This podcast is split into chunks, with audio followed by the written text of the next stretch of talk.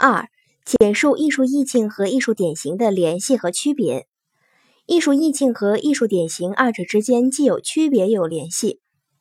如果说典型是在主客体统一中侧重于客体，那么意境却是在主客体统一中侧重于主体。